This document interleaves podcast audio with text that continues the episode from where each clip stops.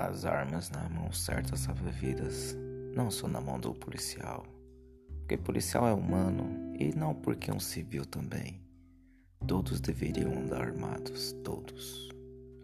Porque os bandidos estão armados e as pessoas de bem estão desarmadas. Eu não ligo pra essas porra dessas leis do caralho que quer tirar as armas do cidadão de bem. Eu me considero um cidadão de bem e vou ter uma legalmente ou não.